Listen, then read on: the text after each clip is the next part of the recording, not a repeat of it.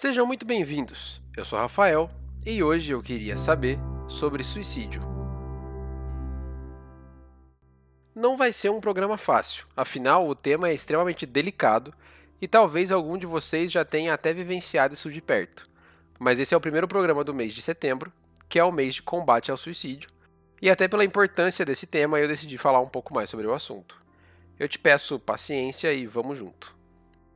Suicídio, por definição, é o ato de tirar a própria vida de maneira intencional, o que já responde a algumas perguntas, como por exemplo, se existe um suicídio não intencional. Na verdade, às vezes a intenção ela é imposta, como a gente vai ver em alguns exemplos, mas ela parte da intenção do próprio indivíduo tirar a própria vida. As causas do suicídio são variadas, mas entre as principais nós temos perturbações mentais e ou psicológicas, como depressão, bipolaridade, esquizofrenia e etc dependência de substâncias químicas, como as drogas ilícitas e até o álcool, e situações de nível social, como é o caso de estresse, dificuldades financeiras e o bullying, como ilustramos no programa anterior.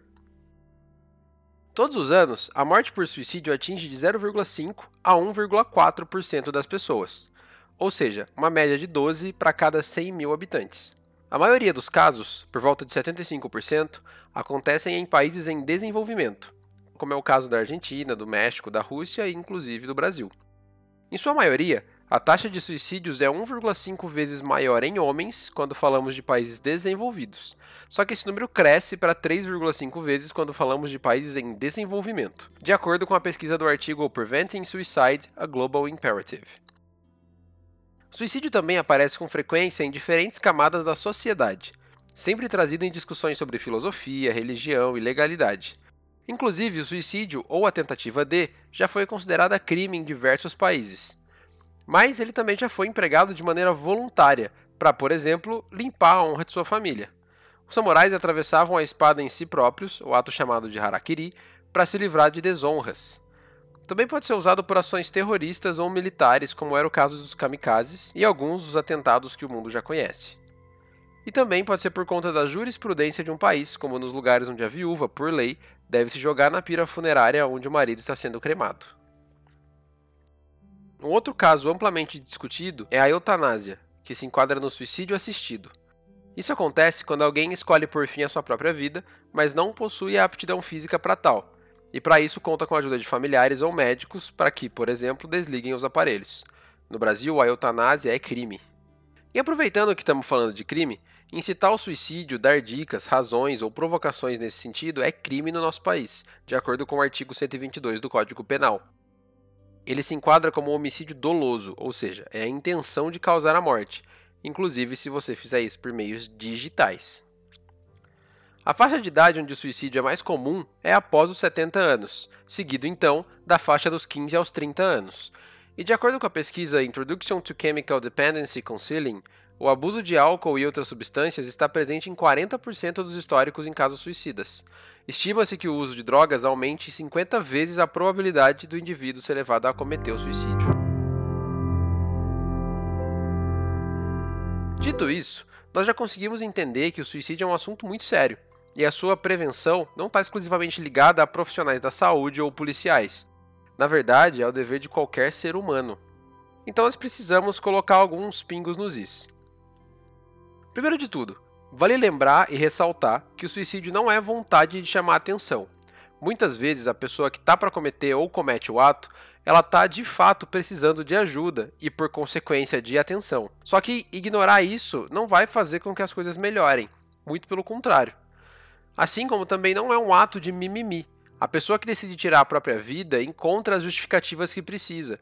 Assim como o cidadão médio, como eu e você que está me ouvindo agora, encontra seus motivos para sair da dieta, encher a cara, ou todos esses outros atos autodestrutivos. Nós não podemos relativizar o problema dos outros com a nossa régua. Respeito é sempre a chave nesse assunto. E eu digo e repito: suicídio não tem a ver com falta de Deus no coração. A crença em entidade superior, na figura de um Deus ou qualquer outra, é extremamente pessoal Muitas pessoas encontram sim a cura para suas mazelas numa igreja, só que impor isso como verdade é, de novo, medir as pessoas com a sua própria régua. De acordo com a OMS, a Organização Mundial da Saúde, 90% dos suicídios são evitáveis se seus sintomas forem tratados da maneira correta. Ter uma rede de apoio, como amigos ou familiares, e até pares dispostos a conversar, por exemplo, é uma das melhores maneiras de se prevenir. Esteja sempre aberto a ouvir seus amigos e atente-se para amigos que precisam de ajuda.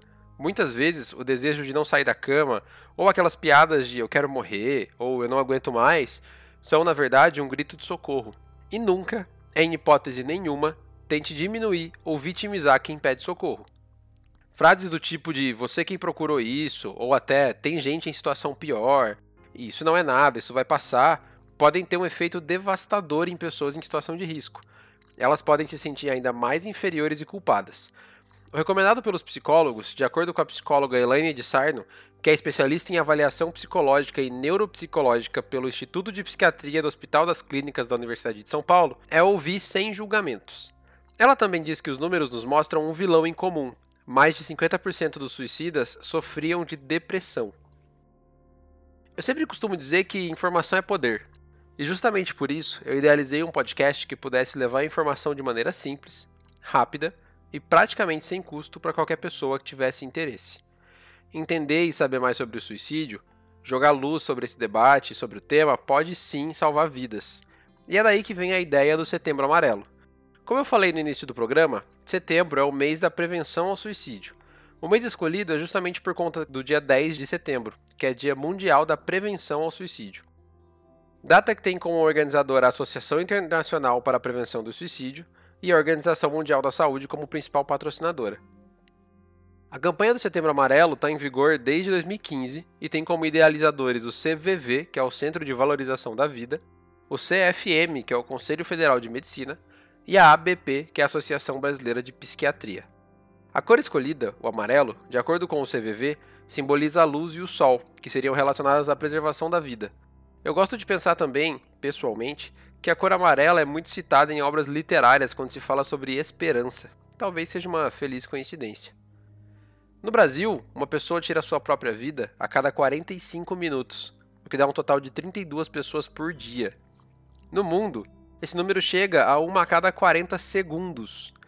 E ainda segundo o CVV, abre aspas, quem se mata tenta se livrar de uma dor, fecha aspas. E quebrar o tabu e falar sobre o tema pode sim ajudar pessoas a saber como buscar ajuda ou até procurar outro tipo de saída. Por isso que a organização frisa tanto a importância de falar sobre o assunto de maneira aberta, sem medo de que isso agrave a situação e não deixando isso continuar um tabu. No Brasil, por exemplo, eles atendem 24 horas por dia e 7 dias por semana para ouvir e ajudar todos que precisem. Basta ligar no número 188 e eles atendem também via chat, e-mail ou até pessoalmente. O que eles dizem sobre o assunto é que, abre aspas, mesmo que você não tenha certeza de que precisa da nossa ajuda, não tenha receios em entrar em contato com a gente. Um de nossos voluntários estará à sua disposição. Fecha aspas. E a minha mensagem de hoje é exatamente essa. Se você acha que precisa de ajuda, busque ajuda.